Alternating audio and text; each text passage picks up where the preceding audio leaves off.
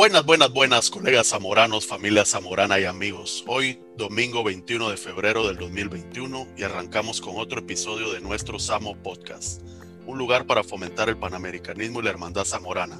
Dentro del staff de entrevistadores de hoy tenemos a los colegas Andrea Palazuelos, alias Nino96 de Bolivia.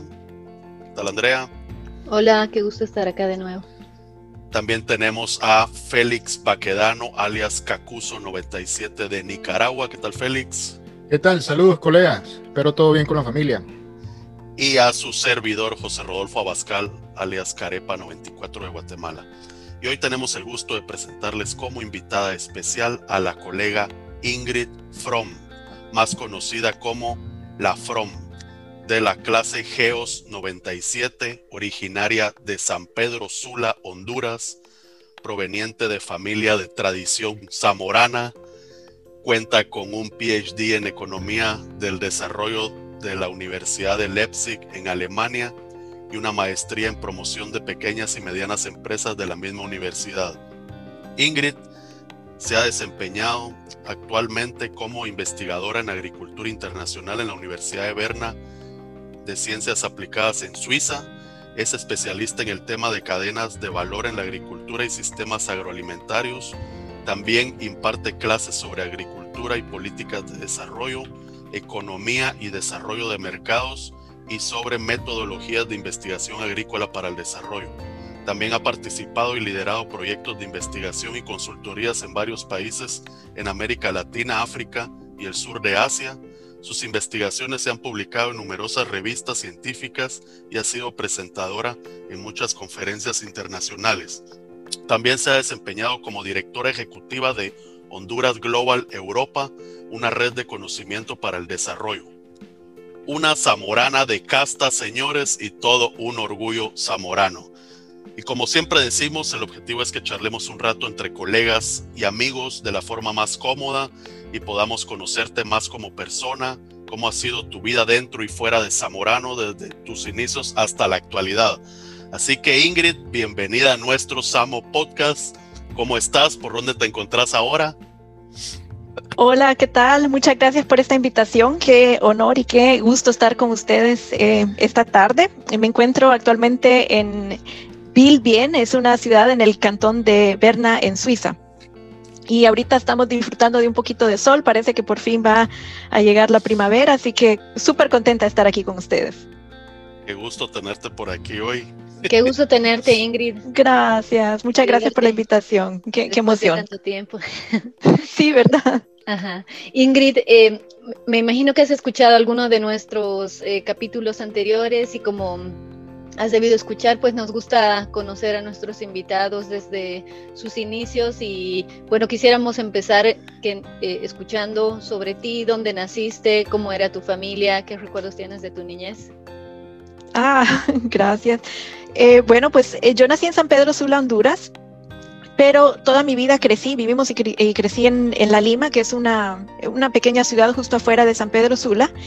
Y eh, crecí, pues te podría contar que crecí dentro de un entorno un poco especial, porque en esa época La Lima era el centro de producción de banano para todo Honduras y era un centro bastante importante en el contexto de Centroamérica, o sea, prácticamente sumergida en el mundo de, producción y exportación de banano.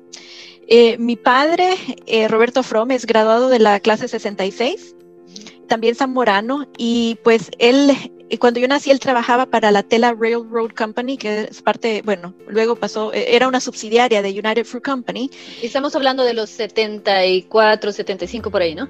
Sí, exacto, sí, cuando, en esa época, los 70, yo nací en el 76, y, y bueno, crecí en ese entorno, yo diría que es una, un, un entorno un poco atípico eh, al resto de Honduras, porque crecí en una, en una zona, em, bueno, no solo de, producción de banano, pero era el centro de operaciones de esta compañía, entonces eh, crecí en la zona americana, eh, asistiendo a la escuela americana, em, viviendo una vida un poco bicultural en cierto sentido, porque bueno, estás en Honduras, pero todo, toda esta actividad giraba en torno al banano, la producción de banano y pues tuve la, suerte de, poder asistir y, crecer en, ese ambiente. Pues bastante, lo, menciono porque atípico Honduras, porque era prácticamente un pequeño, una, una pequeña burbuja. como alguien que trabajó para Dol. Exacto, Dol es la misma eh, situación en la Ceiba, ¿cierto? Y viajaba a la Ceiba, era como que te transportabas a otro mundo. Ah, e, era una ciudadela dentro de un país. ¿Cuál? La Ceiba. La Ceiba. todas estas instalaciones, ya sea de United Fruit Company o de Dole, eh, eh, entrabas y, hasta cómo estaban arregladas las casas, las, las, las, señales de tráfico. O sea, parecía una pequeña gringolandia en cierto sentido. y eso era porque tu papá trabajaba para Sí, porque mi papá trabaja para la compañía y sí, la verdad es que hasta cierto punto es como una vida de ensueño porque es muy bonito, las casas muy grandes, jardines inmensos y dentro, o sea, es prácticamente una, una burbujita, todo, todo muy lindo, eh, con campo de golf, canchas de tenis, o sea, podías andar en bicicleta y encontrarte con tus amigos, la escuela ahí mismo, en, dentro de toda la, la zona americana, eh, uno iba a la piscina, se juntaba con los amigos. Eh, íbamos eh, o podría, podíamos ir a las canchas de tenis a jugar. O, la verdad es que fue, fue una, una vida muy, muy bonita. Eh, yo, yo la considero, bueno, fue bastante privilegiada, una vida de casi de ensueño, ¿no? Y, y, y, sobre todo dentro de esa misma comunidad, poder ir a la escuela. Es casi como el caso de Zamorano, ¿no? Las personas que trabajan en Zamorano tienen esa misma experiencia porque están ahí dentro y adentro hay, bueno, el puesto de ventas o supermercados. En mi caso era el comisariato que vendía muchos productos importados, por ejemplo. Entonces fue como una vida un poco bicultural porque pues también eh, sí celebrábamos muchas... Eh, las los, típicos eh, fiestas nacionales, pero también estadounidenses. Entonces era, o el Halloween, que íbamos, salíamos trick or treating, que en aquella época no era nada común en Honduras, pero, pero bueno, fue, fue bastante bonito y siento que fue un, un privilegio porque me permitió tener una mente bastante abierta a, a otras culturas y, ya el, el, simple hecho de tener un, un, crecer con un segundo idioma, pues a uno le abre mucho la mente y, y fue muy bonito crecer ahí con mis dos hermanas. Eh, pues la verdad que... Las tres estudiaron ahí mismo y todo. O sea, sí, ahí mismo. Y bueno, la mayor, ¿no? Sí, soy la mayor de, las tres. Y, bueno, mi, otra hermana Hazel se graduó un año después que yo en Zamora, de Zamorano. Así que fue muy bonito, muy, una vida, yo diría, muy, una infancia muy, muy feliz. Mi mamá muy, eh, muy, muy entregada a la familia. Ella eh, de profesión es maestra, entonces muy dedicada a nosotras y, siempre eh, estaba detrás de, nuestra formación, ¿no? Entonces, eh, y, y, tenés, algún, ¿tenés algún recuerdo especial de, esa época de tu niñez? Algo que te haya, que se te venga a la mente especial.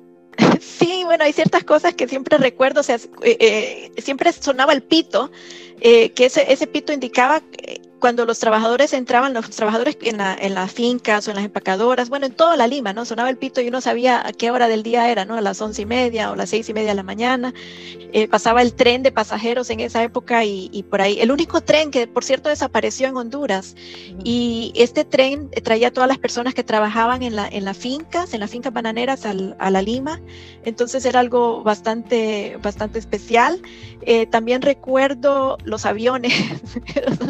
Eh, que pasaban fumigando, ah, como a las, los sábados a las 6 de la mañana, uno escuchaba las avionetas que, y, bueno, eh, se escuchaba siempre, ¿no? Y hoy en día me pongo a pensar, Dios mío, o sea, pasaban fumigando ahí casi sobre nuestra casa, no sé si era lo mejor, ¿no? Pero, pero bueno, era parte de la vida en, los campos bananeros en Honduras. Solo era un poquito de cobre, así que no te... Ingrid, ¿nunca te tocaba salir fuera de esa burbuja a otras partes de San Pedro? Em, Honduras. Sí, sí, sí, definitivamente. Mi familia, mis tíos, mis tías. Entonces, eh, sí, eh, teníamos bastante contacto con las personas fuera. Y luego cuando ya fui a la secundaria, ¿no? Ya me tocó ir a San Pedro Sula. Y luego te puedo contar que mi papá, pues él, él como trabajaba en agricultura y luego pasó a trabajar a la Fundación Hondureña de Investigación Agrícola. Él viajaba por todo Honduras, entonces para él fue muy importante que nosotros eh, tuviésemos esa experiencia de ver y conocer todo el país. Yo te podría decir que creo que solo un departamento de Honduras no conozco, pero el resto sí. Entonces fue... Que, fue entonces se daban cuenta de ese contraste entre la vida que tenían con la realidad de, de Honduras. sí, sí, sí, sí. Siempre, siempre para, para mis papás fue muy importante que nosotras no creciéramos solamente en una burbuja, sino que tuviéramos una noción de, de cómo es la vida en todo, en todo el país. ¿Y, y tu papá también te introdujo a, a, a, los sistemas de producción agrícola o fue algo que, no, no sé, despertó en vos y comenzaste a... Eh, pues sí, definitivo, definitivamente mi papá ha sido una influencia muy grande en mi vida. Bueno, eh, siempre nos hablaba sobre proyectos eh, de investigación, lo que se estaba haciendo. Y yo recuerdo que en la escuela siempre tenía... Em, por los life sciences, o sea, ciencias, eh, biología, y recuerdo bien una vez que nos llevaron eh, de excursión a, a, la FIA, la Fundación Hondureña de Investigación Agrícola, y recuerdo que nos recibió el doctor Phil Rowe. Philip Rowe fue un científico de renombre mundial y su contribución a la, al, al mejoramiento genético del banano y el plátano fue increíble que hoy en día las variedades que él, que gracias a su, a su talento y a su dedicación, eh, se, que existen hoy en día, han ayudado a, minimizar el hambre en ciertas partes del mundo. ¿no? Yo he visto algunas de las variedades que son resistentes al cigatoca, variedades de plátano que se cultivan en algunos países africanos. Entonces, recuerdo bien haber ido a esa excursión y haber pensado, wow, todo este tema, qué interesante. Y también en la escuela a nosotros nos mandaban todas las semanas como un periódico. Y esto fue como a los finales de los 80 y en este periódico que se llamaba el Weekly Reader, que ya no existe, por cierto, pero antes era bastante popular, hablaban sobre mejoramiento genético. Y yo recuerdo haber leído cosas así como, así ah, que van a, están mejorando sandías que no tengan tantas semillas y cosas así. Yo decía, wow, eso debe ser muy, muy bonito. Entonces, ya luego hablando con mi papá, eh, ya empecé como a, a, a plantearme la idea ya en la secundaria, ¿no? bueno, Zamorano de pronto sería algo para mí. Como también yo conocía a Zamorano desde, desde que nací, escuchaba hablar sobre Zamorano, entonces no fue, no fue algo... ¿Y, y, visitaste, el, ¿Visitaste el campus alguna vez de pequeña, como niña, con tu papá? Sí, fíjate que yo estuve ahí para eh, la convención del 92, que por cierto fueron los 50 años de Zamorano. Ah, claro. Y yo recuerdo muy, muy bien eh, la charla eh, que dio el doctor, eh, el doctor Malo. Y cuando él estaba hablando sobre los logros de Zamorano y que habían entrado las mujeres, y en esa época yo tenía 16 años, pero pues fue algo impactante para mí visitar también el campus que me, parecía tan bonito, tan lindo y tan, no sé, me, me, me enamoré del campus. Y, y les cuento que a mí o sea, me fascina. Aún ahora yo sigo, tengo en mi teléfono, un, eh, entre mis fotos, tengo un folder especial una carpeta especial para fotos de Zamorano y, y estas fotos que Naún Sauceda toma y todo, yo las tengo grabados y paso viendo y digo, wow, qué lindo, de verdad que qué, qué privilegio. Fotos, sí. sí. de haber eh, estado cuatro años en ese campus tan hermoso, a mí me parece una, una dicha completa y, y te diré que a pesar de vivir bueno, en otro continente o haber visitado muchos continentes, sigo pensando que ese campus es, es precioso, o sea, a mí me, me, encanta, me fascina. Entonces, eh, sí, cuando yo ya me empecé a plantear esta, esta idea de ir a Zamorano, mi papá, bueno, al principio pensaba, mmm, no sé si sería algo para ti, porque yo todavía, no sé, era tan... Mm, les cuento que yo de, de, adolescente, de niña, era muy callada, era muy, muy calladita, muy tímida. Muy tímida. Eh, entonces mi papá como que no, no, se, no se imaginaba que yo iba a ir a Zamorano y sobre todo que en esa época como en La Lima, bueno, era un centro de producción agrícola, muchos hijos de amigos de mi papá habían ido a Zamorano y los habían puruneado, regresaron, qué sé yo, no, no lograron mantenerse en Zamorano. Entonces mi papá pensaba que esta bueno, no si aquel... pero, pero oíme, contanos un poco más sobre esa conversación con tu papá cuando mirás que Zamorano es lo que querés hacer, su reacción eh, y sobre todo, como creo que tocaste un tema muy importante, creo que hoy no es, no es, no es una, un, una gran cosa mandar a, a, tu hija Zamorano porque se ha normalizado. Uh -huh. uh, pero en aquella época, ¿me entiendes? Como padre, si me pusieran los, los zapatos de tu papá, pensaría en el sexismo, en el recluteo, son los 80, después de todo, 80, principios de los 90, ¿no? Sí, Donde sí, no sí. ha habido un cambio cultural en la región. ¿Cómo reaccionó él y qué consejos te dio? Pues yo creo que al principio con un poco de preocupación y te cuento que me, me mandó a hablar con una graduada de Zamorano, con eh, Alejandrina Carrasco, que no sé qué clase es ella, si tal vez como 86, 87, no estoy muy segura, pero fui a hablar con ella porque ella estaba trabajando en la, no sé, estaba haciendo una consultoría en la FIA y me contó todo, o sea, me decía, no, esto es lo que te va a tocar hacer y que estas son, eh, eh, así es la naturaleza del trabajo, que es trabajo bien pesado, que vas a tener que cholear ahí en el campo. Y fíjate que yo dije, no, sí, voy a ir, definitivamente voy a ir a, Zamora. Me gusta. Mi papá estaba así, mi papá todavía un poco preocupado, pero la verdad es que mis papás siempre han sido un, siempre han, nos han apoyado en todo y mi mamá también, bueno, mi mamá tal vez con un poquito más de preocupación, pero bueno, estaban convencidos de que, que me, me, me, apoyarían, ¿no? Y cuando yo ya decidí entrar al Zamorano, fui a presentarme al examen que fue en el Centro Cultural San Pedrano, en San Pedro Sur, me entrevistó el doctor Matamoros. y, ah. y él quedó convencido, fíjate, él me dice, no, yo a usted la voy a recomendar para admisión en Zamorano y estoy, estoy seguro que va a ser un buen trabajo. Y ya, bueno, cuando le contestó a mi papá, ya estaba, ok, no, esto ya es en serio. Y, bueno, ya me preparé, me empecé a preparar para, para ir a, a, Zamorano. Yo creo que ahí entre los colegas de mi papá o, no sé, amigos de mis padres, creo que hasta se tenían alguna apuesta que cuántas semanas iba a durar yo en Zamorano. a la Sí, porque Habían hecho tuvimos una, tuvimos una prunia muy fuerte en la clase ese primer año. Ah. Bastante gente se fue prunia. Sí, porque la mayoría se iba por matemáticas, ¿no? No, no, no, no. solo matemáticas. Sí, en matemáticas, eh, eh, eh, como siempre en todas las clases, era la que primera... Pero la, la parte emocional, dices. La parte emocional creo que fue muy fuerte para muchos, sobre todo en los colegas haitianos perdimos a muchos. Para ellos fue más, más difícil porque lo, creo que mucha gente no sabe, nuestra clase fue la primera clase que recibió a estudiantes haitianos. Mm. Y para ellos no saber español ah. Ah, y su nivel de educación y no podían viajar a su, a su país pues porque eran, eran gente de, escasos recursos y estaban becados. Emocionalmente fue difícil para ellos. Pero Ingrid, eh, contanos entonces, una vez que, que, que ya decidido, me voy a Zamorano, ¿no? Y, tenés el apoyo de tus padres, eh, estás clara de la realidad, no es el brochure que te lo pinta todo bonito.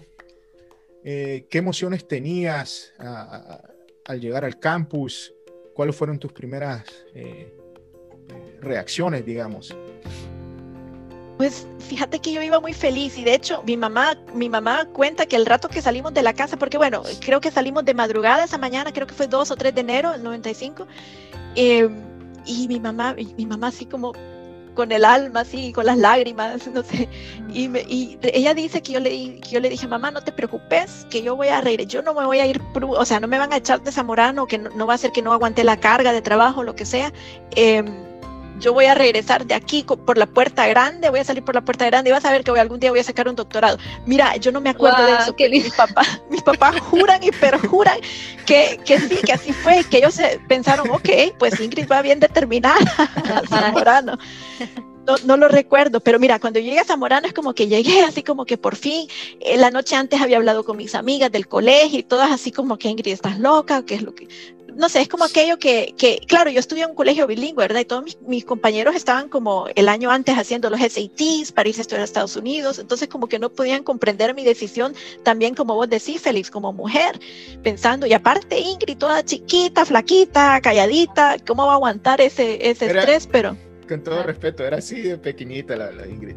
Bien calladita en primer Sí, fíjate o, sea, que Ingrid, no tú, tenías otras oportunidades, así como tus eh, compañeros de colegio eh, tenían aspiraciones de irse a Estados Unidos y pensaban que a lo mejor tú no estabas tomando una buena decisión, te estabas arriesgando demasiado.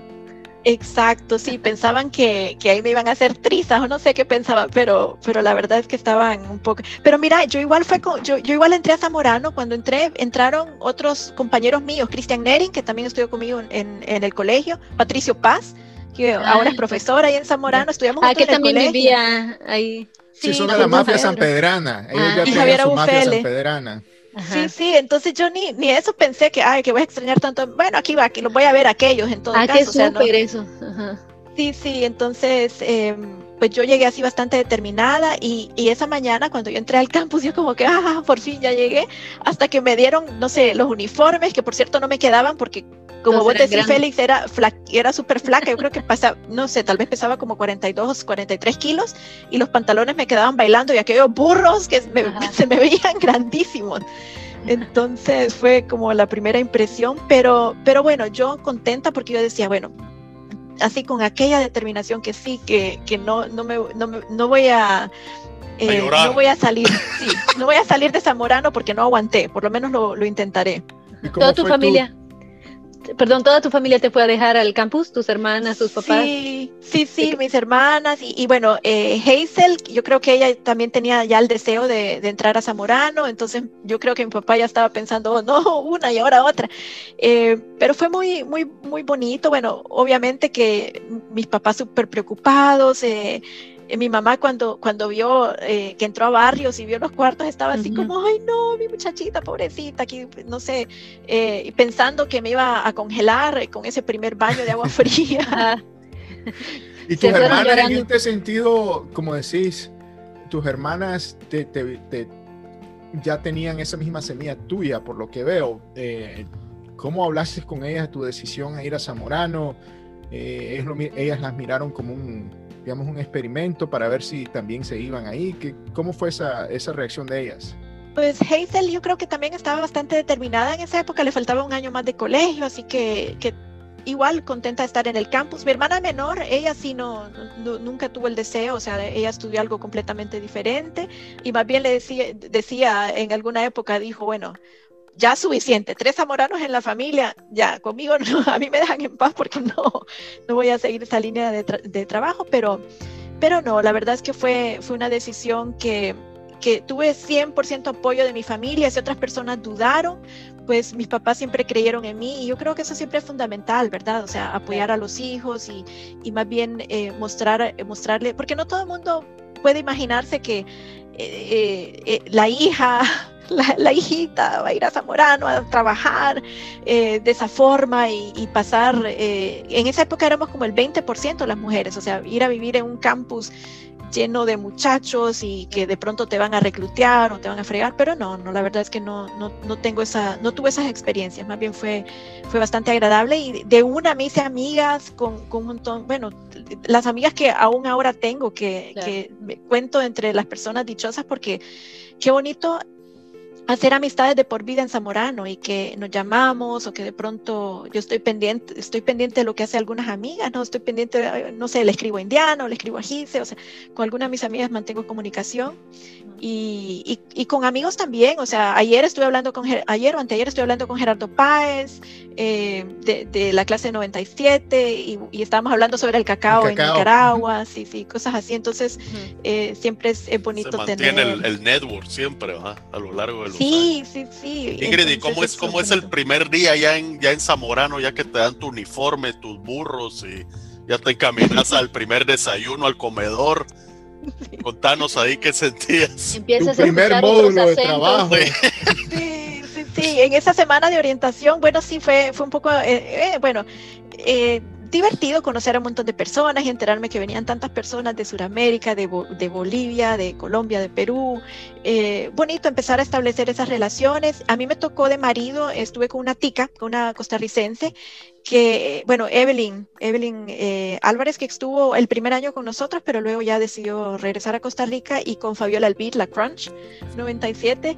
Y, y, bueno, fue, fue bonito tener esa experiencia. Yo creo que hablamos y hablamos bastante sobre cómo iba a ser esa primera ducha de agua fría y, y no, la sobrevivimos tranquilamente. Eh, no te puedo decir que, que hoy en día sigo bañándome con agua fría porque no me gusta tanto ni al agua aquí en, en, en Bill me, meto porque lo siento demasiado frío y, y, en verano todo el mundo ahí chapuceando en el agua y yo sigo como pensando, no, agua fría, por favor, no. Demasiada formación de carácter. sí. Pero bueno, la, la, comida en el comedor, eh, fíjate que en otros de los podcasts que ustedes han hecho, para algunas personas ha sido muy diferente, ¿verdad? Pero bueno, mira, yo hondureña, no era extraño que te sirvan de desayuno frijol y tortilla y pues no no creo que tuve tanto problema con la comida. Bueno obviamente que siempre uno extraña la comida de la casa pero pero eso no fue tan, tan traumático para mí, más bien fue algo, algo diferente, algo bonito, ir al comedor, eh, empezar a, a, conocer a, las personas y luego ir así paseando por el campus y más bien yo creo que esa primera semana estuve preocupada pensando, ay no, cuando ya lleguen todos y hoy sí me empiezan a reclutar. Pero, pero bueno, sí fue, tengo recuerdos gratos de esa primera, ese primer día y primera semana en Zamorano. ¿Y cuando llegaron los demás, que, de qué te acuerdas? ¿De alguna reclutona o ingeniera que, eh, pues fíjate, bueno, vos vivías en mi ala, en barrios. Yo no siento, o sea, bueno, sí me reclutearon, pero nada, yo no diría que algo que me dejó algún trauma eh, de... Por, por, la sonrisa de Andrea, creo que se ve alguna Pero si eras obediente, eso sí me acuerdo. Era obediente. Sí, es lo que yo decía, go with the flow, porque si no, saber qué va a pasar. No, pues sí, yo, yo sabía todo esto de la recluteada, entonces no, para mí no fue un, shock tan grande. Y más bien siento que las que estaban en Estrala, bueno, estaba vos, eh, Wilma Tarifa estaba eh, viviendo contigo, Gise, eh, pues creo que bien. ¿Quién más? Pía Castillo, Belinda Celaya estaban en el ala. De tercer año estaba, bueno, María Pía González, Paula Padilla. No, súper, súper linda gente, o sea, todas y no, no, no las recuerdo como que me hayan, o sea, no me fregaron tanto. Sí, Obviamente, tranquila. Sí, ¿verdad? Obviamente que tenía que cargar la bolsa de lavandería por un año entero y todo, ¿verdad? Y trataba de o llegar muy temprano del trabajo o llegar muy tarde para que no me, no me hicieran ir tantas veces a la lavandería, ¿no? Pero... ¿Y cómo fue tus primeros módulos de trabajo? Las expectativas, el miedo que te metieron, ¿fue cierto? ¿Era choleo o, sentiste que no, esto sí, no es nada? fíjate. Sí, choleo absoluto, porque a mí me tocó cosecha como primer módulo. Ah, y sí, con, Chino Juan. Con el ingeniero Juan, sí, súper buena gente él, mira, y con las paisitas, qué buena onda. A mí me tocó en el módulo con Carlita Freire, o sea, éramos dos mujeres, ella y yo. Y luego estaba José Fernández, un peruano de la clase, bueno, nuestra clase, eh, Marcelo Ferrufino de Bolivia, luego Oscar Fley, también Cox, eh, boliviano, y Mario Estrada de Guatemala y Manuel Fajardo, eh, Copetín, estaba eh, conmigo, en, sí, conmigo en el módulo. Y, y creo que nosotras con Carla, pues eh, cargábamos las cajas, nosotras entre las dos y los demás chavos, pues sí, así hacíamos. y fíjate que lo primerito que me tocó ir a cosechar fue yuca. Yuca, me mandaron con una piocha y ahí sí yo dije, ay Dios mío, ok, si paso esto, paso cualquier cosa, porque estaba tan duro ese suelo y con una piocha y tratando de. Una piocha que pesaba más que vos. no, sí, sí, ese era, ese era, no, fue, fue tremenda choleada. estoy empezando a atar cabos acá, creo que era parte del plan ahí de eh, post cosecha, porque a Verónica Gotret del 85, su primer día, cosechar yuca. A mí también me tocó cosechar yuca el primer día. A ti también te tocó cosechar yuca. ¿Qué, pretendían? no sé, pero mira, por más que nosotros tratábamos de llenar una caja, esa yuca no, salía, no salía nada. Yo decía, no, eh, ¿qué nos va a decir el ingeniero Juan? Así todas nerviosas. Y luego venían las paisitas, que súper buena gente. No se preocupen, que nosotros les ayudamos y todo. No, la verdad es que el primer módulo a la final fue, no fue, fue, fue bonito porque ahí empezamos a conocer. Eh, creo que al principio tuvimos algunas diferencias con algunos de los colegas de mi módulo, pero a la final nos entendimos eh, bien. Yo nos tocó creo que dos años juntos a la mayoría. Entonces estuvo, estuvo bonito. Y luego empecé con la rotación, luego me tocó zona 1, zona 2 y todo eso. Y, a ver. Nunca, nunca se te apoyaron las manos. Sí, sí, sí, no, definitivamente. Y, a mí en, ay, en Hortaliza sí me fue de la patada, porque por alguna razón este eh, Alex Leiva, no sé, a mí me trató de fatal, fatal. Eh, me acuerdo cuando teníamos, el, eh, teníamos la parcela, la parcela del primer año, ¿se acuerdan?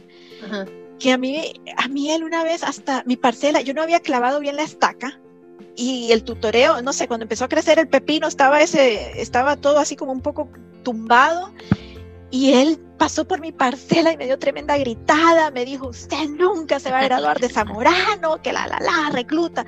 No, me trató horrible. Yo recuerdo que cuando iba caminando regreso al cuarto, yo ahí llorando y pasé por la casa de, la, de los Paz de, y, me encontré con doña, doña Irma, la, la esposa del eh, doctor eh, Pablo Emilio Paz, y no, ella consolándome, me dice, no, mamita, vas a ver que todo va a estar bien, no te preocupes, no le hagas caso. Pero, pero sí, son cosas que yo decía. Eso te lo dice para darte ánimo.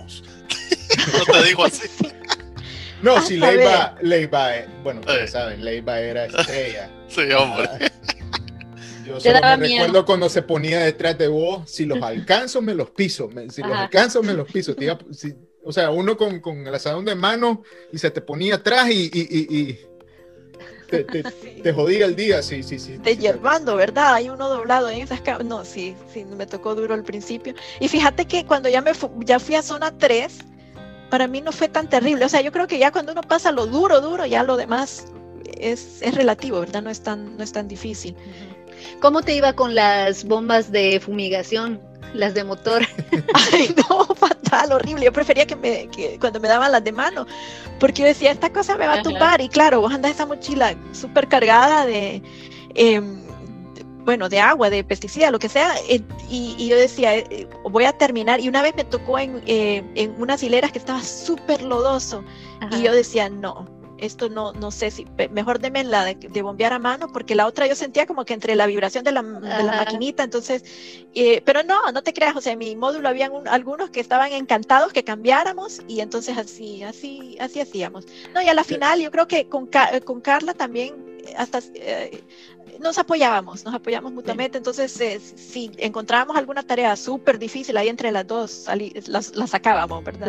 Yo también siempre tuve en mi módulo a Francisca Palacios, las dos siempre cargábamos entre las dos, nos ayudábamos entre las dos, eh, pero para usar las bombas de motor, me acuerdo yo una vez que pues las bombas eran grandotas, casi de nuestro tamaño, ¿no? Igual me tocó una eh, parte bien lodosa y recuerdo que yo me hundía en el lodo con la bomba de motor eh, que sonaba fuerte, entonces nadie me escuchaba y decía, ¿qué estoy haciendo aquí? ¿Por qué me estoy haciendo esto? ¡Qué horrible!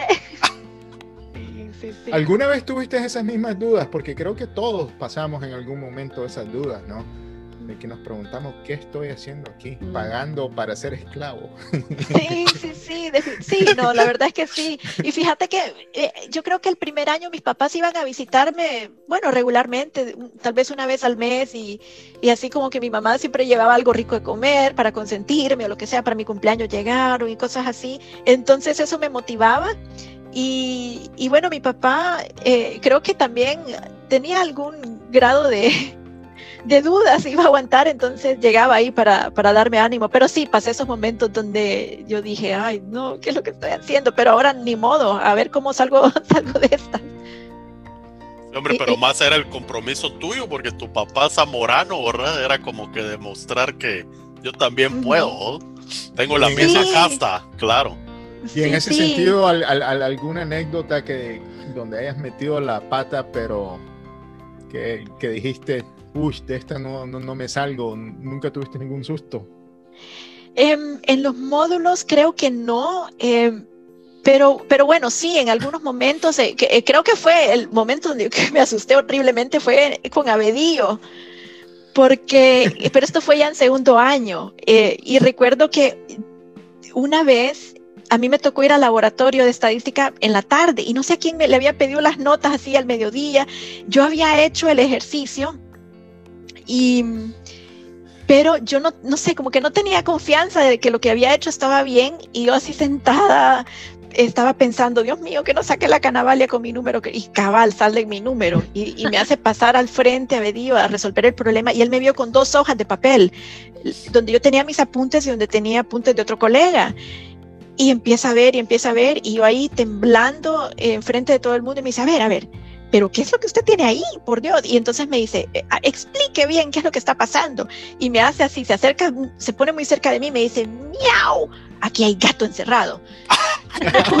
y yo así, pero no sé, ahí sí se me fue el alma. Yo dije, no, o sea, me va a bajar, claro, me bajó solo dos puntos, creo yo, pero yo pensé, me va a sacar de aquí o, o me va a bajar tantos puntos o qué sé yo, ahí sí me voy a ir por Y fíjate que hoy en día a mí me toca dar ciertos cabal con mis estudiantes laboratorio de estadística y yo digo, ¿de qué es lo que yo, por qué yo estaba tan, tan traumada? Yo, de alguna forma, yo digo, bueno, agradezco la enseñanza de haber pasado por todos estos tres eh, clases con Abedío, pero no sé si los métodos de él hayan sido los, los, más apropiados, porque yo me pongo a pensar, si yo a mis estudiantes les saco canavalias y los, los, los empiezo a aterrorizarlos, me, al, terror psicológico. Me echan de mi trabajo, ¿no? Pero bueno, eh, creo que a la final cuando uno pasa esas experiencias, uno dice, bueno, de, algún, de alguna forma, bueno, salgo fortalecido de esta experiencia. Yo creo que era, yo creo que era parte también de las clases de Abedío, eran como que se acoplaban al mismo sistema de la escuela. ¿ah?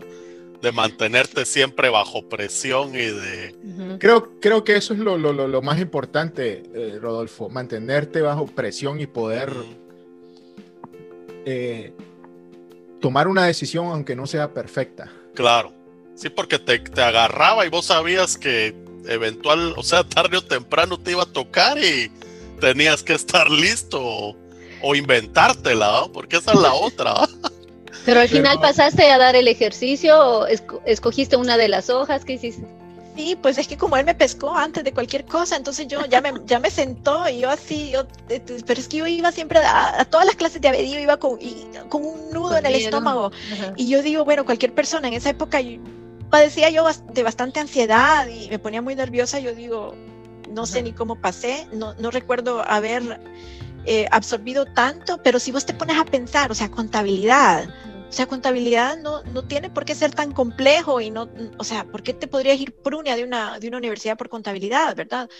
O sea, a la final yo creo que fue más los métodos del que no eran, no sé. No, y ahora yo siento, claro, todo tiene más sentido, al menos para mí, ¿no? Pero en esa época que un tema, temas nuevos o eh, la forma de enseñar nueva, todo, creo que eso aumenta la presión. Y ahora digo, pues si todo tenía sentido, ¿por qué no lo aprendí tan fácil? ¿Verdad? Es lo que yo pienso.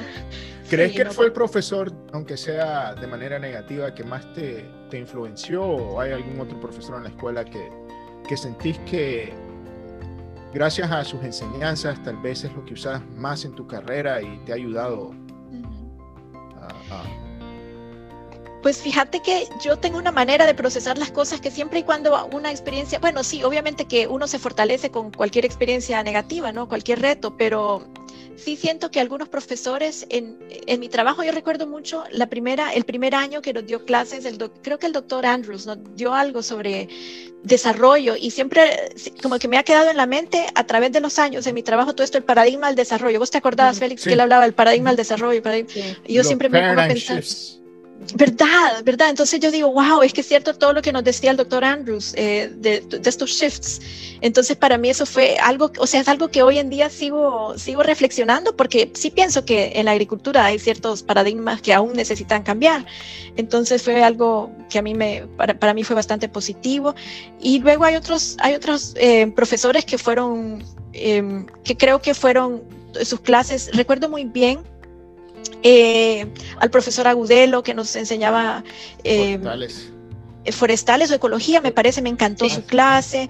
Eh, creo que en economía también el doctor Arias, pues a mí, para mí eso, todo eso hizo clic, ¿no? Entonces, sus clases Chino para mí Flores les dio a ustedes también. Sí, sí, sí también, el doctor Flores. luego, ¿quién más?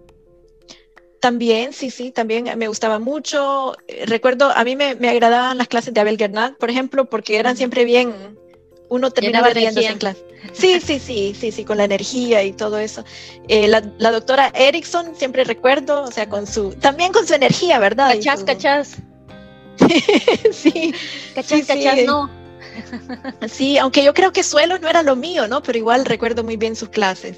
Entomología, eso sí me gusta a mí entomología también me gustó. Ah, bueno, con el doctor Saiz, que por cierto él después eh, fue asesor de tesis mía hasta que él se fue. Entonces, yo, yo me tuve que quedar un, un, semestre más, ya les contaré que todo eso fue por, eh, por el Mitch. Entonces perdí mi, mi, tesis y tuve que quedarme un semestre más para, para completar la tesis, pero él fue mi, mi primer asesor eh, de tesis y, y, fue muy, muy bonito porque él, él, nos reunía a todas las personas que él asesoraba. Creo que estaba, ¿quién más? Estaba este eh, un nicaragüense Memo, ¿vos te acordás, Félix? Por supuesto, Guillermo, sí. Toruño, sí, Guillermo Toruño, estaba eh, tu colega Méndez. Ah, claro. Pero, eh, ¿qué hacía este Toruño? Toruño. También estaba.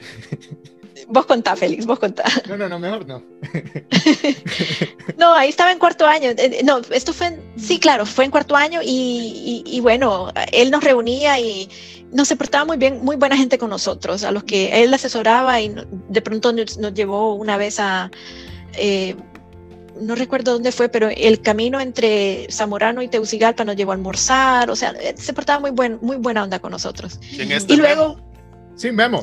Ah, ya. No, el doctor Saiz con, Ah, no, con todos eh, nosotros. Michael Saiz, sí. Michael Saiz con nosotros que estábamos, eh, creo que los eh, Memo, Fel, eh, sí, Félix y yo estábamos con, con él haciendo la Con tesis. exacto. Este, es que el DPB se volvió una mafia suiza, suiza nicaragüense. no, pues Pero bueno, sí. eh, es- pero no, no, no sé, digamos, ya vas llegando, antes que entremos a ese capítulo, porque creo que como la generación actual, la generación COVID, la generación de, del Mitch, vivimos tiempos especiales en la escuela, pero eh, no sé, pudieras hablar con nosotros, eh, digamos, el cierre de la escuela, cuando ya estás por graduarte en tercer año, ¿qué estabas pensando? Eh, ¿Cuarto año era algo que querías hacer inmediatamente o, o tenías otros planes? Eh, Sí, para mí, sí, claro, yo ya, ya, ya me habían aceptado para entrar al cuarto año, entonces yo sabía en diciembre que yo regresaba en enero. Entonces fue, bueno, sí, eh, fue un poco triste, yo no sé, yo recuerdo ese día como emocionante porque por fin te dan tu título, pero a la vez un poco triste porque te despedís de tus colegas y, y ya como que se cierra esa etapa, ¿no? Y uno muchas veces se pregunta si los volveré a ver, pero mira que he tenido la dicha de también de reunirme con colegas en muchas partes del mundo nuevamente, Claro, así que ha sido algo, algo muy bonito. Nunca me yo lo- imaginé almorzar en tu casa en Suiza, por ejemplo. ¿Verdad? ¿Te Ah. acordás cuando viniste? Sí, sí, sí, cosas así. Entonces, Cocinó bien Félix, tenía, todavía mantiene buen sazón o no. Bueno, el, el problema son, son, son los ingredientes en, en Europa, pero, se encuentran, Sí. sí, por supuesto. Y, y creo que eso es Sí. algo que no, no, no hemos tocado, que una de las cosas que recuerdo de vos, Ingrid, es que te caracterizabas por llevar buses de colegas a San Pedro y introducir Ay, sí. a la vida Fíjate que pequeña y a las comidas. E- Era una A guía turística. Ah, Sí, en las sí, vacaciones. En las vacaciones, de eso estaba No, hablando ahora weekend con mi también. mamá. De weekend, sí, fíjate que bueno, de weekend yo trataba de alternar, porque obviamente que yo también quería salir con mis colegas, irnos a Tegucigalpa, irnos a bailar a todos estos lugares que estaban de moda en esa época, pero Fetish también me... Backstreet. Sí, sí, de todos los lugares nos íbamos a bailar. Pero fíjate que también me llevaba un montón de, de, de amigos, de colegas, y yo recuerdo a mi mamá dice, fíjate que la vez que más tuve gente aquí en la casa, tuve como una docena. Wow. Y así fue, fíjate que, mira, estaban como acostados en la sala de nuestra casa y mi papá le dice, le dice a mis amigos, bueno, si ustedes están, están de acuerdo con, no sé, buscar, no sé, a- quedarse a, a dormir aquí en la sala de mi casa, pues bienvenidos. Y así un montón de colegas, entonces a través de los años me dice mi mamá, wow, cuánta gente recibió. Pero mira, más que yo, yo digo mi mamá, porque mi mamá, puchica, se ponía a cocinar y se, se emocionaba mucho de tener visita en la casa y, y tener eh, amigos nuestros que de Ecuador o, o amigos de Colombia o de, de Bolivia. Eh, Lo, lo- lo menciono porque Ingrid has continuado esa, esa tradición en Europa. So- eh, la Ingrid es punto de- su casa es punto de referencia en Europa. ¿Cuántos ah, sí, sí. Cada zamorano que pasa algún tiempo en Europa sabe, conoce a la Ingrid y su casa en Suiza. Sí, Qué no, lindo. pues yo siempre he abierto a recibirlos a, a ustedes. Y yo me acuerdo vos, Andy, cuando viniste por acá, que yo estaba a punto de dar a luz. O sea, esa semana ya me tocaba dar a luz. Cierto. Y- Era, es que era el tiempo. 2011 que yo tuve que ir por eh, trabajo a, la, a las oficinas corporativas de Nestlé, entonces tuve que viajar a, a Bebé y ahí nos pusimos en contacto, ¿no? La idea Sí. era poder visitarte, pero no pudimos coordinar y me cuentas que estabas a punto de dar a luz también. Sí, sí, esa semana yo creo que por eso fue, ¿no? Pero si no, yo siempre encantada de recibir a, a mis amigos y, y, y fíjate que, bueno, yo creo que a mí, dice mi mamá, lo que, lo que uno da recibe, porque me dice mamá, puchica, qué bonito que vos vas, vas, vas a Bolivia o vas a donde, no sé, a otras partes del mundo o, em, o de vuelta a Centroamérica, pero siempre, siempre te reciben eh, muy bien y, y yo Sí. digo, bueno, pues de pronto es algo que aprendí de mi mamá, porque ella es así una persona muy cálida y siempre muy atenta y siempre dispuesta a recibir a, a mucha gente de- eh, con mucho cariño. Sabes que quiero mencionar algo al respecto. Eh, este, tal vez tú lo hacías naturalmente de invitar a tus amigos a tu casa, pero eh, no, sabes el valor que eso tiene para alguien que pues viene de más lejos, ¿no? De Bolivia, de Colombia, que no pueden ir a su casa cada fin de semana y sentir ese cariño de que puede ir a, casa de alguien, comer eh, comida recién hecha, no tiene valor. Y algo que me mencionaba una zamorana de la 80 y algo, no recuerdo quién, pero me dice, si yo pudiera cambiar algo eh, de mi época en Zamorano, lo que haría es invitar a mis amigos a mi casa, porque ella era de Tegucigalpa, invitaría a mis amigos a mi casa, que no lo hice, porque ahora que estoy fuera, sé lo que se siente estar fuera. Así que eh, te digo, lo, que has hecho y lo que sigues haciendo realmente es algo de, mucho valor. Ay, qué bueno que me lo contás. Sí, pero yo también lo he vivido también eh, al salir de casa, ¿no? O al salir de mi país. Entonces, Sí, sí, eh, te entiendo perfectamente eso de también ser recíproco, que, que alguien te reciba o que te, que te acojan en, en, una familia. Y pues fíjate que hay, hay ciertos colegas que mi mamá eh, eh, aún los recuerda con mucho cariño. Bueno, Indiana llegó muchas veces a mi casa, por ejemplo. mi mamá siempre recuerda a Douglas Fuentes y me dice, puchica, ¿qué estará haciendo Douglas? ¿Cómo le estará yendo en El Salvador? O sea, cosas así. que yo digo, bueno, qué bonito que también... Hijos, sus hijos por extensión.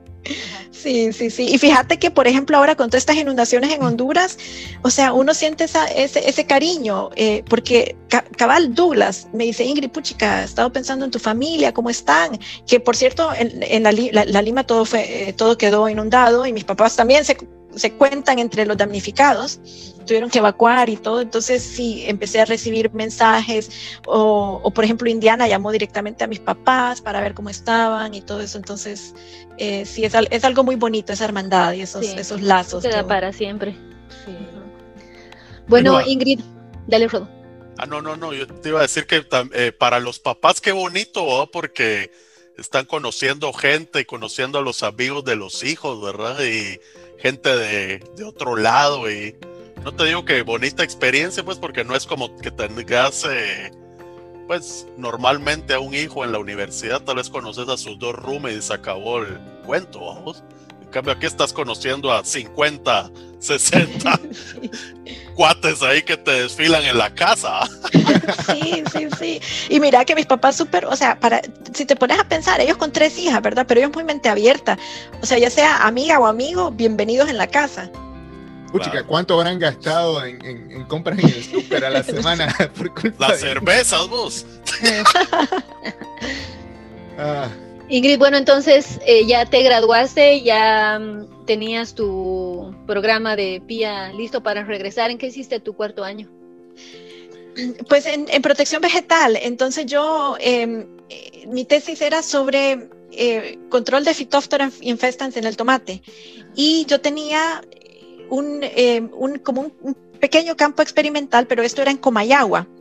Entonces, en cuarto año, bueno, mi tesis me tocaba viajar cada semana, íbamos los viernes, nos, nos llevaban del departamento, eh, a mí y a Tucci, 97, creo que sí, también le tocaba, sí, le tocaba ir por allá. Entonces, eh, yo lo que, a, a nosotros nos habían mandado una como una computadora con sensores de, no sé si fue de Iowa State o no sé de qué universidad, pero yo tenía esa como computadora en el campo y ahí estaba tomando datos sobre humedad relativa, la humedad, temperatura, para, eh, como, era como un modelo que te indicaba cuándo, cuando uno tiene que aplicar eh, eh, fungicida. Entonces, ese era mi experimento y todo iba de maravilla. Bueno, cuarto año la pasé re bien ahí en Pantanal, como estábamos hablando con, con Félix. Eh, pero justo me tocó el Mitch. Y para mí fue un, yo, yo, digo que fue como un doble golpe, porque por un lado, mis papás estaban inundados en, en la Lima y yo no tenía cómo comunicarme con ellos. Eh, cuando entró el Mitch a, a, Honduras, yo la última vez que hablé con mi mamá fue un miércoles. Y desde ese miércoles creo que el, ya, empezó, ya empezaron las inundaciones y yo no logré hablar con ellos hasta como dos o tres semanas después. Y en esa época, bueno, hoy en día ha sido diferente toda la experiencia de, esto, de estos huracanes inundación, y las inundaciones por eh, social media, ¿no? Porque uno tiene teléfono y ahí el problema es si se te descarga el teléfono, pero que en aquella época yo fui a un tutel, ahí hablé con mi mamá y me dice mi mamá, hijita, esto no se ve nada bien, yo creo que sí se va a inundar la casa y es todo lo que supe. Y, y, la pasé fatal porque yo decía, Dios mío, ¿cómo estarán mis papás? ¿Qué habrá pasado? Ni idea. Y bueno, esto fue miércoles, de ahí jueves, de ahí el viernes, yo ya súper preocupada con, con, todo lo que estaba pasando, le, le, digo yo al chofer del departamento, mire, lléveme a, a, Comayagua y me dice, mire, usted está loca porque yo lo, lo, más que puedo hacer es llevarla a Tegucigalpa y usted ahí ve si agarra un bus o se va a Comayagua, pero yo le aconsejo que no vaya. Pues mira, yo de valiente me fui porque yo decía, no, que tengo que ir a salvar la computadora, la, la, la, la, la, la. Pues agarré bus eh, el chofer me dejó ahí en Tegucigalpa, agarro bus y, y voy, me, me, fui hasta Comayagua. Mira, quedé en pánico cuando íbamos bajando del, de Tegucigalpa, entrando a, bueno, Zambrano, y ahí se pasa, se entra al Valle de Comayagua. Yo ya estaba viendo que aquello era un caos espantoso. Yo llegué ahí, ya ese río Muya se había desbordado. Yo ya dije, no, eh, ¿cuál tesis? ¿Cuál computadora? Eso ya se lo llevó el río. Y aparte que el río estaba bastante wow. cerca de mi, de mi tesis, mis tomates, todo se fue. Pues total es que yo ahí mismo, mira, lo único que hice fue comprarme como un sándwich porque ya a todo esto yo me estaba muriendo de hambre y digo yo, en el mismo bus que iba de regreso a Tegucigalpa, en ese me fui. Fíjate que cuando íbamos de regreso a Tegucigalpa, vos veías en la carretera, pero eran, eh, parecían cataratas así de, de agua que, que caían y, y, con aquel miedo de los derrumbes, ¿no? Uh -huh. Llego a Tegucigalpa, esto fue como al mediodía y llego al mero, mero centro de Tegucigalpa con Mayagüela y a todo esto, yo no sé si ustedes recuerdan eh, esa época, eh, si les tocó estar en, en, Zamorano en esos días, pero fue justo en ese, en ese momento que los reos estaban fugando del presidio porque se tumbó el muro y ahí, ahí cerca estaba como a cuadras de ahí. Eh, a todo esto yo no me había enterado, pero el, el alcalde de Tegucigalpa se mató en un accidente de helicóptero ese mismo día, ese mismo rato que yo ya andaba en Tegus, eh, porque él tratando de, no sé, algún tipo de rescate, lo que sea, pero se accidentó y a todo esto, pero era un desastre, era un caos que no puedo ni describir eh, ahora Como en, película. Tegus como lograste, de lo, lo, lograste regresar a la escuela, porque en ese poquito yo me acuerdo estando en la escuela, llegó un momento en que se partió parte de la carretera hacia Tegucigalpa, sí. uno de los puentes Adalí se cayó y quedamos sí. como en una isla, como sí, casi por un mes. Pues mira, te cuento, esto sí que fue, yo digo, obra gracias a Dios, porque a saber cómo yo llegué a Zamorano. Mira, yo tenía 100 lempiras en mi bolsillo. Bueno, en aquella época, por lo menos uno ya... 100 lempiras en aquella época era tenías cómo sobrevivir. Mira, no era yo mucho, decía, pero no es como ahora. Sí, yo decía, yo tengo que por todos los medios regresar a Zamorano, pero, pero moviéndome rápido. Mira, yo agarré un taxi y justo me subo en el taxi, pero más carcacha de todo Tegucigalpa. Y ese taxi iba, iba subiendo una cuestecita y se regresaba. Y volvía a acelerar y se venía para abajo.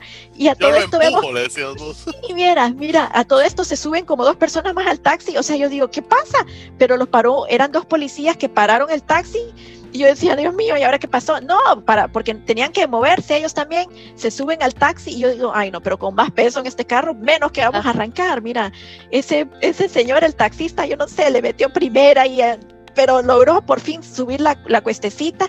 Yo llegué a, a, Plaza Miraflores, a todo esto, mira, ya eh, Tegucigalpa era un verdadero caos. Yo estaba, yo ya tenía, no sé, me había mojado eh, hasta por lo menos hasta la cintura empapada de agua y me voy corriendo al, a la salida a la carretera. Y mira, lo que yo recuerdo es que yo agaché la cabeza y dije, Diosito, acompáñame.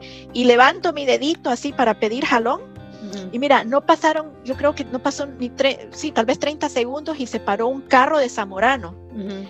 Era ahí, ahí, ahí, a la vuelta donde uno iba a pararse sí, claro. para yo voy corriendo así a subirme al carro y era el profesor Cepeda. Ajá. Mira, me siento al carro yo así, pero empapada, chorreando agua y me dice él, me queda viendo así con su, voz, con su voz muy solemne, me dice, señorita From, ¿qué es lo que anda haciendo usted por aquí? Y yo así, yo, llorándole. Tratando de salvar mi mi tesis. Y me dice, pero es que usted, y a todo esto me dice, pero y es que usted, que no tiene conciencia de lo que está pasando en Honduras y la, la, la. Y yo, sí, profesor, pero es que mire mi tesis. Y me dice, no, pero si usted se está poniendo en peligro. Bueno, a todo esto vamos bajando a, Zamorano y, me dice él, usted vaya bien atenta viendo que no nos vaya a rodar una, no sé, piedra, árboles o lo que sea. Y yo así, pero en pánico. Mira, pero como vos decís, Félix, ya, se habían ya había habido un derrumbe. Y lo que pasó fue que nosotros veníamos dirección Tegucigalpa Zamorano y Zamorano eh, había le había dicho a todo el personal, miren, regresense a Teus y mandó los dos buses blancos, aquellos. Y ya había habido un derrumbe, pero Zamorano mandó algunas máquinas para mover todos los árboles y, despejar un poquito. Ahí estuvimos parados como 20 minutos. Despejaron el camino, salieron los buses y ahí entramos nosotros. Y mira, el, el profesor Cepeda me dejó ahí en Pantanal yo llego de vuelta, yo te juro que me salgo del carro y ahí me iba a tirar al piso a besarlo, así como el Papa, ¿verdad? Porque decía, esto no es un milagro que yo esté aquí, no me queda ya, eh, no sé, en Tegucigalpa viendo a ver qué hago. Y entonces yo fui directamente al cuarto y me encuentro a Gisela, mi marido en esa época, le digo, Gisela, vestite, vamos a ir a ver quién nos lleva allá a la gasolinera a, pedir agua. Y me dice, pero ¿por qué? Le digo, no, porque es que no te imaginas el caos, yo ahí contándole. Pues mira, nosotros rapidito yo me cambié y me fui nos fuimos a ver a quién, a qué profesor agarrábamos ahí en, Zamorano que nos llevara en, carro a, comprar un tambo de agua. Y nos, bueno, las casas que primerito nos tocamos fue la casa del ingeniero Rojas, que bueno, él acaba de fallecer y de verdad que qué dolor en el alma cuando, cuando escuché eso. Él muy amablemente nos llevó a la gasolinera a comprar un, tambo de agua y él compró uno para, para, su casa también, que después él nos dijo, si usted no nos no me sacaban de mi casa, no hubiéramos tenido agua para tomar porque, bueno, el problema que tuvimos fue el agua ahí. Cuando sí, se quebró la tubería un desastre completo. Y eso te iba a preguntar tu experiencia en, Zamorano con el Mitch, porque como digo, fue algo mm, especial que creo que mucha gente no se da cuenta el rol que jugó Zamorano, no solo para nosotros los estudiantes, sino para las comunidades cercanas en esa época. Eh, si te acordás, precisamente nosotros comenzamos a manejar Zamorano. Nosotros cocinamos, eh, yo con Bustamante a mí me tocó para evitar diarreas y, enfermedades fumigar el campus. Eh, y me tocó ir hasta Jicarito a componer líneas de agua, de tubería, y llevarles eh, cosas a la gente.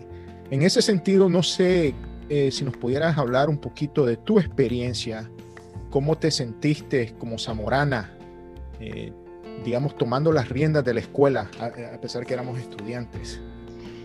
Eh, pues fíjate que yo como yo todos los años que estuve en Zamorano fui voluntaria del, grupo de la ambulancia, entonces también eh, pues sí sentía cierto compromiso ¿no? con, las comunidades y a mí me tocó andar repartiendo, em, no sé qué es lo que le dábamos a las, a las personas, pero creo que le dábamos un paquetito eh, de desinfectante o, tal vez agua limpia.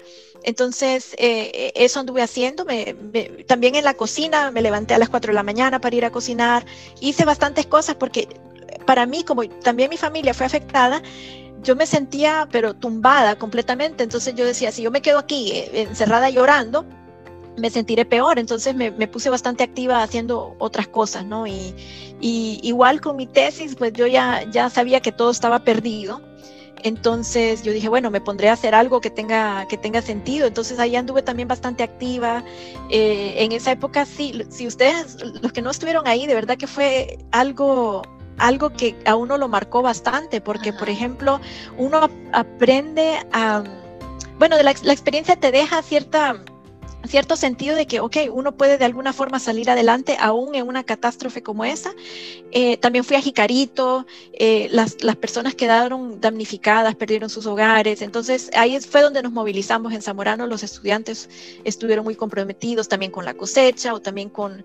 Eh, por ejemplo, ahí sí abrieron, abrieron todos aquellos productos que Zamorano vendía en el comedor, todo eso que solo podía, eh, que Zamorano mandaba para exportación y todo eso nos, nos, dijeron un momento cerdeo, hay que comérselo todo porque se va a, pasar. A pasar. y aquella, carne de primera clase, todo el helado.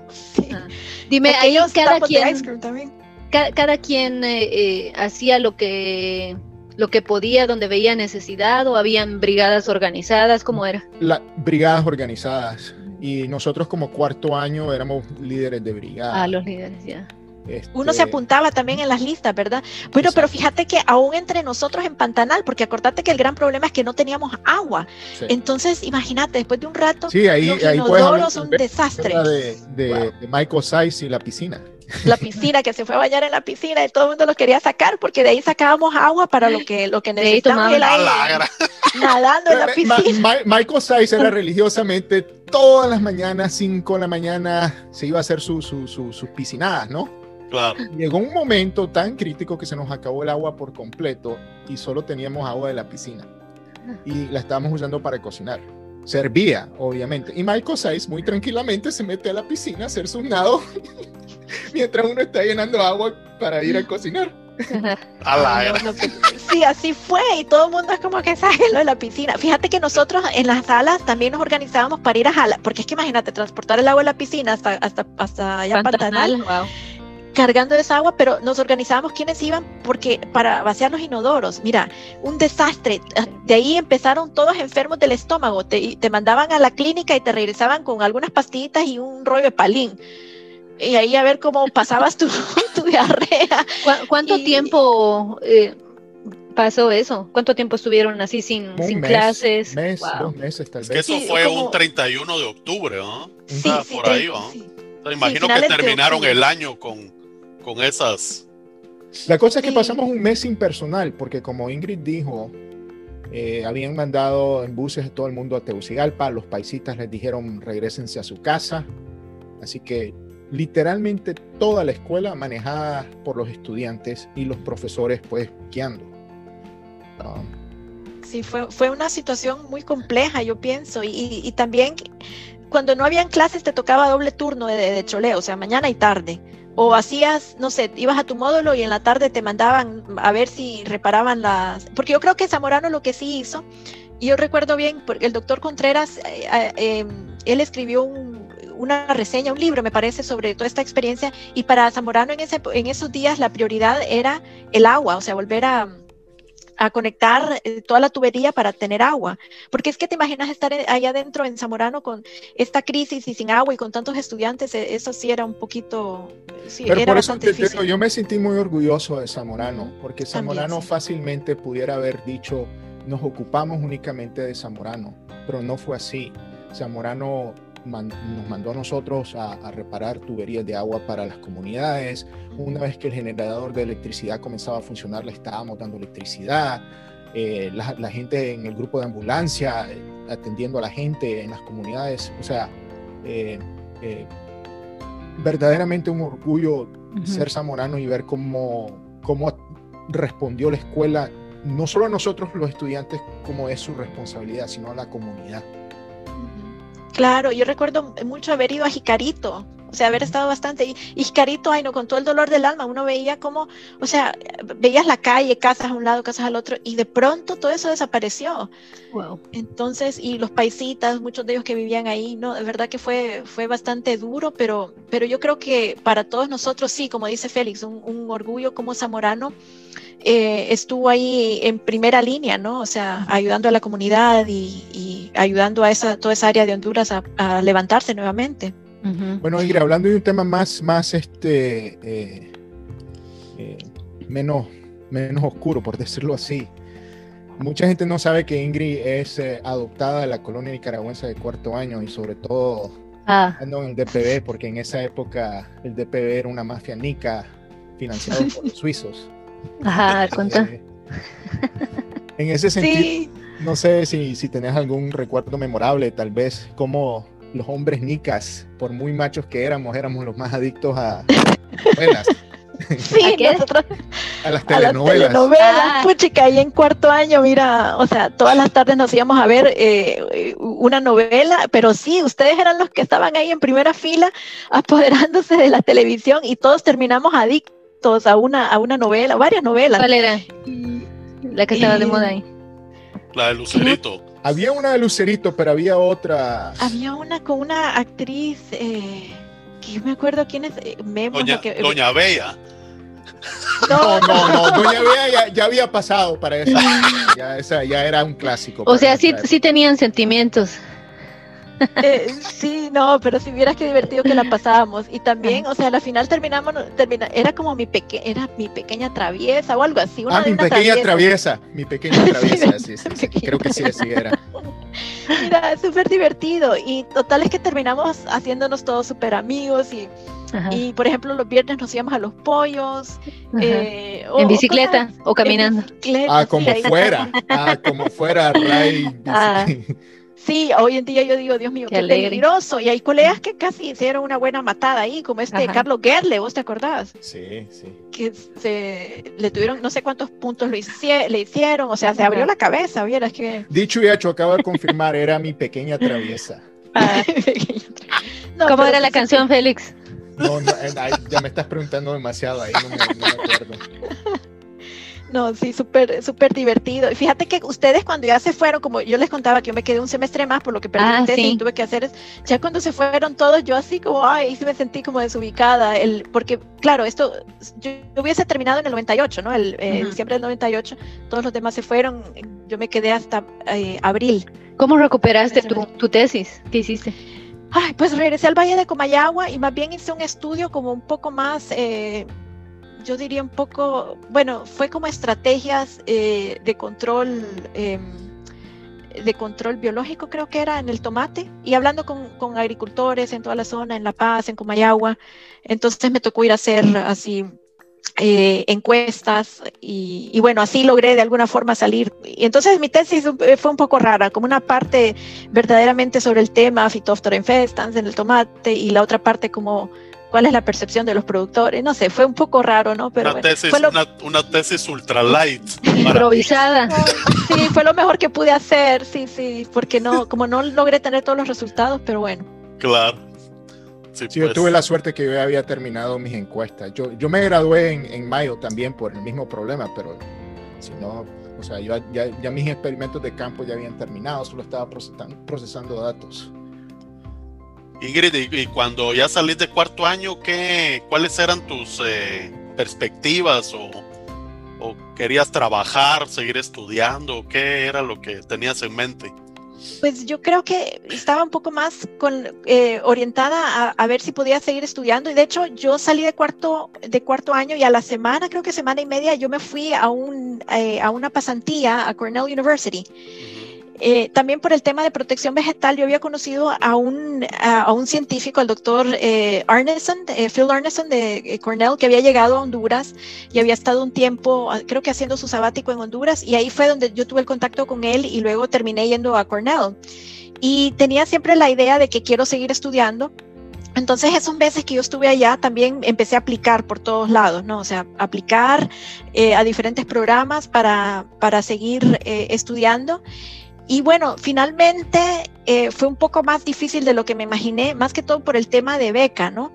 Porque yo también, ya saliendo de Zamorano, a mí me quedaba claro que después de todo, toda una vida de estudios en escuelas privadas, en Zamorano, tan caro, yo ya no podía hacerle algo así a mi papá, o sea, costearme, yo me quedaba muy claro, ya esta es mi vida de adulta y yo voy a ver cómo le hago para, para conseguirme una beca, pero no fue así de fácil, entonces yo regresé a Honduras, empecé a postularme para diferentes trabajos, porque también un poco el tema para conseguir becas eh, para maestrías, que muchas veces te, te, te piden dos años de experiencia profesional y todo eso, entonces sí regresé a Honduras y empiezo con la búsqueda del trabajo y no vas a creer que ahí sí desilusionada completamente porque no, no, fue, no fue tan fácil conseguir trabajo. Eh, no sé si fue a raíz del Mitch, no sé qué eh, no, no, estoy, no estoy 100% segura que haya sido por el Mitch, ¿no? Pero, pero para mí fue muy difícil regresar a San Pedro Sula y empezar a buscar trabajo. Y total, terminé trabajando en una maquila que nada que ver con la agricultura. Y ahí, estuve trabajando dos años. Sí, en San Pedro, dos años que eh, pues me sentía bastante desubicada y sentía como que no, no había encontrado el, el, horizonte, o sea, no, no, no, me había encaminado en lo que yo quería. Y fueron dos años duros para mí. Sí, pues porque algo que se salía totalmente de, la, de lo que uno planificaba. Y pero eso... pero, pero ¿cómo pasaste entonces, cómo llegaste de, la maquila a, tu próximo paso profesional? Pues fue, fue bastante, eh, creo que fue bastante curioso porque, bueno, uno, yo dije, bueno, ¿será que me reoriento eh, en, algo más? Entonces me matriculé para hacer un, MBA en Unitec en San Pedro Sula. Empecé a hacer eso, o sea, mis días eran interminables porque yo entraba al trabajo como a las seis, seis de la mañana, seis y media. Bueno, antes de las seis y media siempre estaba en el trabajo y hasta que salía del programa de maestría en la noche, o sea, después de las 10 de la noche, larguísimo.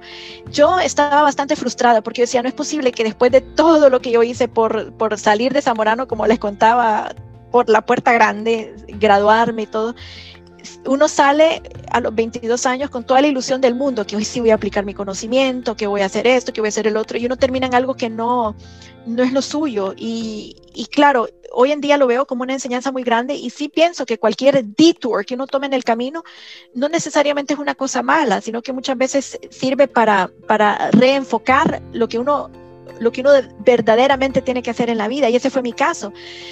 Finalmente yo digo, bueno, de pronto tal vez no sea lo mejor estudiar algo eh, como protección vegetal o seguir en esto, sino que expandir un poco el, el, horizonte.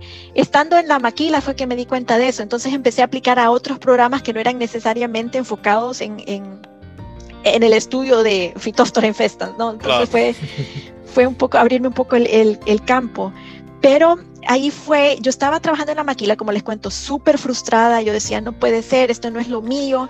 Eh, yo hice tantas tu responsabilidad ahí en la maquila? que eh, analista de costos, o sea, una era un, un, rol donde yo pues tenía que ver dónde podía minimizar o sea, minimizar costos y minimizar. Y, bueno, eso me estabas, aplicando los conocimientos de Abedío. definitivamente, bueno, eso sí. Pero fíjate que también en todo esto que ahora hago de cadenas de valor, pues es, es, es como estar allá adentro en eso de que minimizar costos y minimizar costos. Ya, o sea, esto fue en la industria, industria automotriz. Entonces, eh, finalmente decido ir a estudiar algo que tiene que ver con, no sé, promoción de pequeñas y medianas empresas y todo. Y como yo llegué a Alemania, también fue algo, yo digo, no, no, no sé, no, hasta el día de hoy no me explico cómo, cómo se dieron las cosas, pero de una forma tan curiosa. Pues fíjate que yo estaba, bueno, estaba trabajando ahí en la, en la maquila y, como era, éramos eh, una compañía que exporta a Estados Unidos y eh, se encarga de hacer eh, todo el, alambrado para, para, vehículos, para GM, para Chrysler, pero para estas compañías estadounidenses, pues yo ahí buscando oportunidad, pero bueno, a la vez estaba en la, en la otra maestría, pero algo me quedaba como adentro. Y digo, tal vez sigo intentando irme a Estados Unidos o lo que sea, o conseguir beca para seguir estudiando y un día veo un artículo, así viendo el periódico, veo un cuadrito así que decía becas para Alemania. Mm, y entonces, de hecho, todavía tengo el recorte guardado. Yo digo, voy a llamar a este teléfono, pues llamo, eh, mis papás ni siquiera estaban, pues yo regresé a, vivir con mis, padres en, en, La Lima, ¿no? Y mis papás estaban de vacaciones en Europa, yo llamo, ellos no estaban ahí, y me dice el señor que me contesta en la embajada alemana en Tegucigalpa, me dice, mire, va a tener que venir a recoger los papeles a Teus. Y yo, ay, Dios mío, en horario de oficina. Y yo así como, Dios mío, ¿cómo me salgo mi trabajo? ¿Cómo me voy a... Y no venga la hora de almuerzo porque estamos almorzando. no, te imaginas, no, para irte a Teus y todo eso. Bueno, total es que pasaron un par de semanas y yo ya no, ya como que ni le paré bola a aquello. Yo dije, bueno, al día que yo vaya a Tegucigalpa, entre lunes y viernes, casi imposible. Pues no vas a creer que esto fue en agosto del 2001. En septiembre, bueno, sucedió el 11 de septiembre, ¿no? Y, bueno, un shock para todo el mundo, eh, para, para, la compañía donde yo trabajaba también, porque una compañía americana y todo esto. Y esto, bueno, el 11 de septiembre eh, fue, fue un martes y resulta que nosotros necesitábamos material para producción. Bueno, pasó el martes, eh, un día muy, muy, muy duro. Miércoles todavía un poco bueno, fue un trauma, ¿no? Trauma, sí. Jueves pasa y empiezan, ya en la tarde anunciaron en la maquila, miren, cerramos mañana porque no tenemos material, como no habían vuelos entre Honduras y Estados Unidos, todo cerrado, ¿verdad? Y bueno, nuevamente la cuestión de costos, bajar los costos y todo esto, entonces cerraron y dijeron, bueno, vamos a, a reponer el día más adelante, un domingo o quién sabe cuándo. Pues cerrada la maquila, yo llego a la casa y me dice mi mamá, ay, hijita, no, mira, nos vamos mañana mismo a Tegucigalpa para recoger aquellos papeles. Y yo así como, mira, con todo esto de 9-11, ni, había pensado en algo así, pero mi mamá pues siempre ahí, siempre apoyando. Y me dice, no, nos vamos mañana tempranito, nos vamos en bus. Pues llega mi papá a la casa y también dice, no, pero espérense, yo la llevo a Tegucigalpa, porque igual, bueno, no sé, se tomó, se tomó el día libre y me, me nos fuimos a Tegucigalpa a recoger los papeles, ahí a la embajada alemana bueno, recojo los papeles, así como que hablé con la persona responsable de las becas, ya me explica un poquito. Y estando ahí me dice mi mamá, ay, tengo la corazonada de que esto sí te va a salir. Y yo así como que quedo viendo a mi mamá, mm, ok, como que Alemania lo veía yo tan lejano, o sea, lo veía como al otro lado del Atlántico. Para mí era como que no, no era así de fácil, ¿no? Si, si, no era, si no, no me había salido la oportunidad en Estados Unidos, a pesar de haber sido aceptada en, en, dos universidades, pero sin beca, entonces no, para mí era como, bueno, no, no tiene caso. Total es que regresamos a, a, la casa y yo dejo los papeles ahí en, en mi escritorio y los dejé como dos semanas ahí, me olvidé del tema porque no sé, en mi mente era como que, ok, whatever, no sé, no, no sé si sale. Pero un día regreso del trabajo, yo me tocó ir a la universidad ese día en la tarde y yo digo, ay no, pues sabes que voy a llenar estos papeles porque quién quita, lo, lo, lo más que voy a perder es lo que, no sé, los ciento y pico de lempiras de, de, que mande los papeles por correo, ¿verdad? Entonces empiezo a llenar todos los formularios, la, la, la, la, la, la, escribir, no sé, las cartas y todo esto, y mandé los papeles. Me olvidé del tema, así como que yo dije, bueno, ya, se fueron. Me olvidé del tema y cuál es mi sorpresa cuando ya dos meses después, como creo que...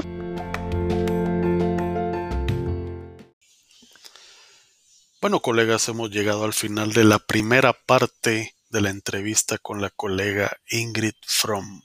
Los invitamos muy cordialmente a que no se pierdan la segunda parte final de esta interesantísima entrevista, donde Ingrid nos compartirá toda su aventura profesional que arranca en Alemania y toda su labor científica realizada en Europa, además de muchas anécdotas y muchas historias que la vuelven a unir con su querida Honduras. Así que señores, hasta la próxima.